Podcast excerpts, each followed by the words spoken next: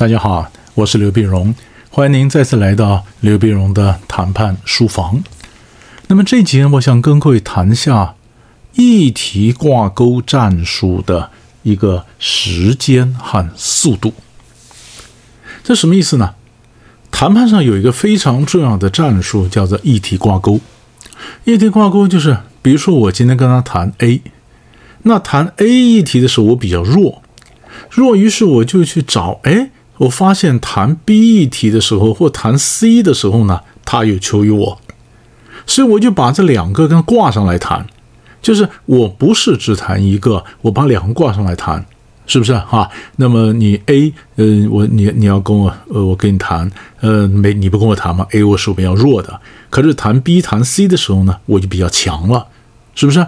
于是我就可能挂上来，我挂上来，大哥，你如果不给我 A，我就不给你 B。行不行？不行，不行，我连 C 也不给你。谈判桌上本来只有一个，我挂了第二个、第三进来，这个叫挂钩。你这个不给我，我那就不给你。这个在挂钩的战术上呢，叫做勒索。有人讲老师讲这么白吗？我不是，我教理论嘛，实物上自己操作，知道吧？你自己操作，你看你怎么暗示他。你如果这个不给我，那我那个就很难给你了。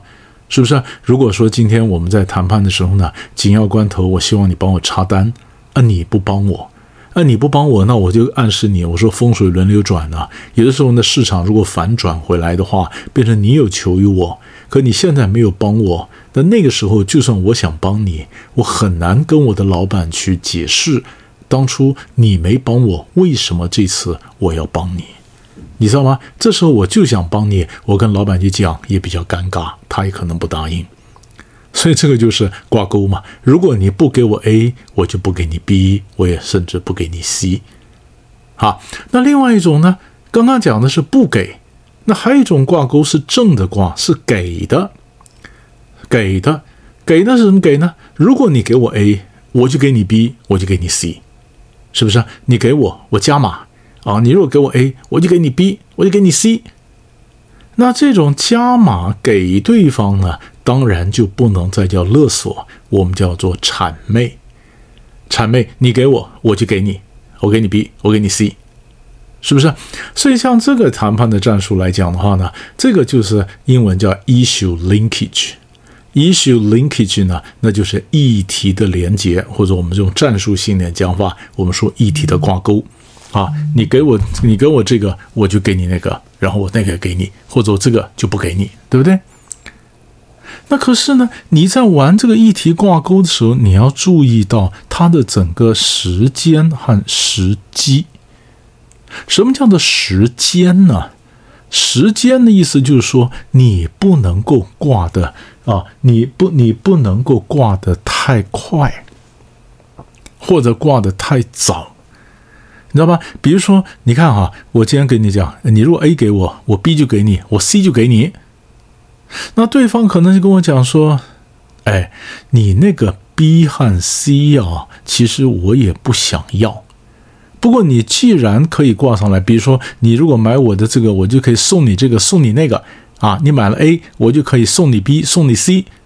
对方说：你这个 B 和 C 啊，坦白讲，我也不想要了啊，对我没用。”哎，不过你既然可以送这么多东西，那表示 A 这个东西上面你的价格有水分呐，是不是？那你那个要打点折扣给我。也就是说，常常有人跟我抱怨，他会发生这个问题，就是他挂的越多，他亏的越多，因为人家并不会，人家并不会感动啊。你 A 给我的话，我 B 就给你，我 C 就给你，我 D 就给你。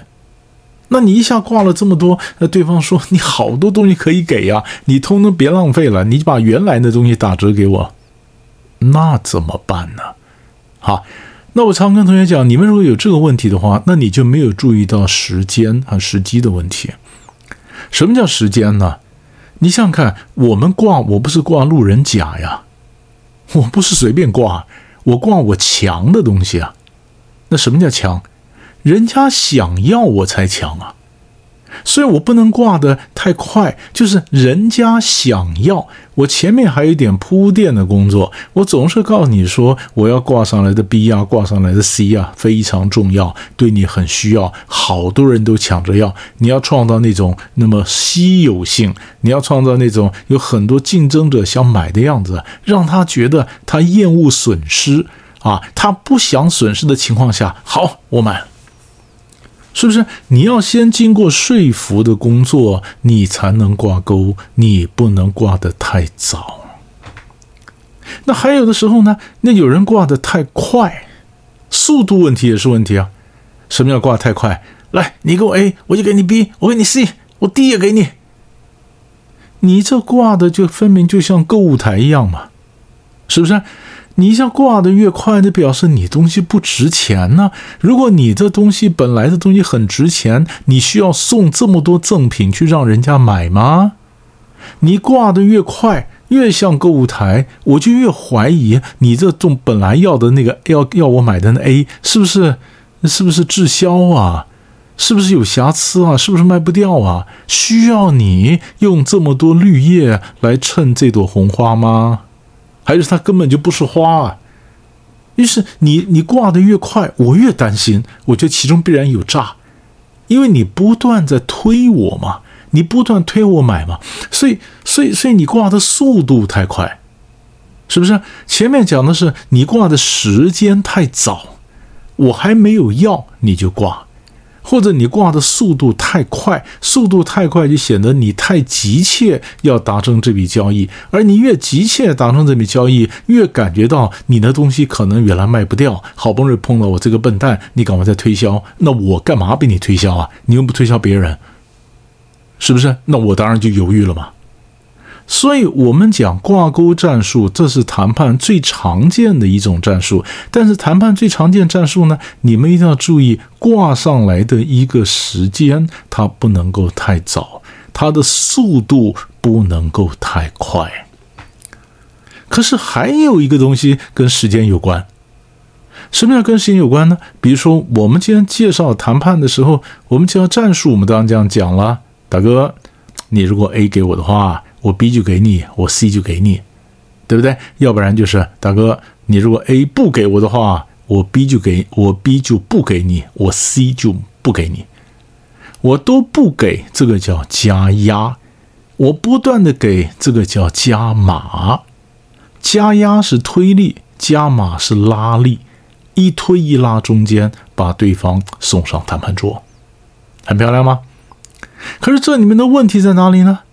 问题在，如果你 A 给我的话，我 B 就给你，我 C 就给你。但是 B 和 C 它并没有同一个时间出现呢。可能政府改了一些政策，过一阵子以后才会出现 B，那又过一阵子它可能会出现 C，也就是 B 和 C 它在时间的纵深上，它并不是在一个时间点上面出现。是不是？那比如说，我一个学生就这样子，他们帮日本做代工，日本做代工呢，在日本的这个代工的这个产品呢，项目它的价钱老是拉不高，拉不高也就认了，认了认了，哎，终于逮着个机会。有一天逮着机会，原来日本这个集团呢，做 printer 做打印机的，做印表机的这个部门呢，它缺了什么芯片，没办法生产，缺了一个 chip，啊，那我我学生他们公司得到了消息，及早开始生产。日本人一看没办法生产，赶紧就跑来台湾看看谁会生产。后来找到他们的合作伙伴，就我学生这家公司，他们不但可以生产，而且质量好，而且能赶上那么急迫的交货期。哎呀，那日本很高兴，你姐就燃眉之急哈。燃眉之急，那台湾人就讲了，嗯，那这样子，那你帮我个忙，你回去把我代工这部分能不能说服他们一下，把这金钱给增加。啊，或者说怎么让怎么减少我的压力？代工这一部分，因为你的价钱太不合理了嘛，这要拉高，对吧？那日本人说这两个不同部门嘛，他说对啊，可是我是帮你们集团呢，啊，你得想办法帮我呀。后来果然过一阵子呢，他代工这一部分价钱就稍微拉起来了，拉起来。那你说今天就我学生来讲，一开始他代工，那么他就是 A，A 这个是比较弱的，而几乎没有筹码。可是等着等着，等到有一天，哎，原来我对方公司做打印机的部门缺了什么 chip，没办法生产，赶快找人生产。你看这个时候，我学生就发现他有了杠杆，可是他生产那个 chip，跟他原来代工的他比较弱势的那那个事情，他不是同一个时间点出现呢，所以我学生就必须忍耐呀，等啊。等到日本的这个集团缺了那东西以后，逮着机会啪挂上去。所以他就讲说：如果你给我 A，我就给你 B，但这个 B 和 A 不是同一个时间出现，对不对？所以我们讲时间就是这个意思啊，它不是同一个时间出现，所以你要有一些耐心要等。更重要的是，等的时候你要收集足够的情报。那这情报，像我学生，他怎么知道日本公司缺了那个芯片呢？他怎么知道呢？我也问他呀。他说：“老师，你不是做生意的，你不明白。我怎么不明白？我们跟日本人来往这么多年，如果没有一些内线，那不是白干的吗？他来往这么多年，他总有一些朋友会从里面打听到一些消息嘛。所以我今天在等最重要的时机，把两个议题挂上去。我不是在那儿白等。”我等的时候，我要收集情报，这样子才能够达到那么我所想要的一个结果嘛。所以挂钩，它必须顾虑到你是什么样的时间、什么样的速度、什么样的时机，时间元素。